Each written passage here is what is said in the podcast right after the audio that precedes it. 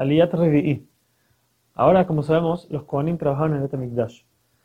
Desde el tiempo de David Amelech se hizo una separación, o sea, que se dividió el año en semanas y cada familia de Kohanim trabajaba una semana y en medio año trabajaban otra semana, o sea, trabajaban dos semanas al año.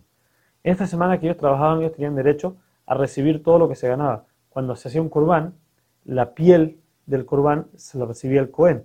Había partes de la carne que recibía el Cohen. Todas esas cosas las recibía la familia que trabajaba esa semana y así se mantenían.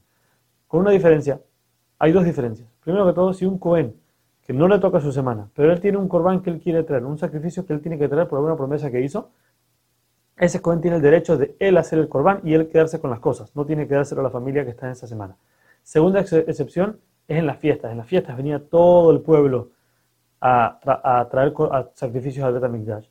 Y la familia que estaba ahí seguro que ganaba mucho más. Entonces, en esas semanas, cualquier sacrificio que no sea algo común, sino algo de la fiesta, ese sacrificio podía hacerlo cualquier Cohen que la familia que, decida, la familia que él quiera, o sea, la persona que trajo el Corban quiere decir traer un, Cohen específico, lo puede traer.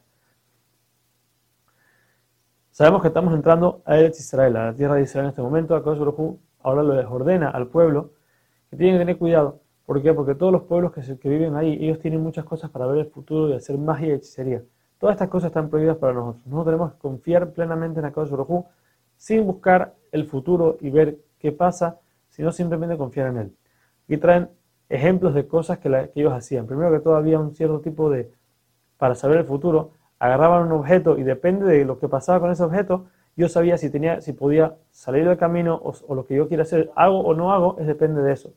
También tenías la persona, el simple mago que hace magia, desaparece cosas, también es un problema. Tenemos eh, la persona que sabe si la fecha, tal fecha es buena, tal fecha no es buena para salir. Y por último tenemos la hechicería, que había hechiceros que podían traer muertos del, cielo, traían el alma para hablar con ellos, para preguntarle cosas. Todas estas cosas para nosotros están prohibidas. Tenemos que confiar en la cosa que Él nos lleve en el futuro sin tener que buscar qué va a pasar.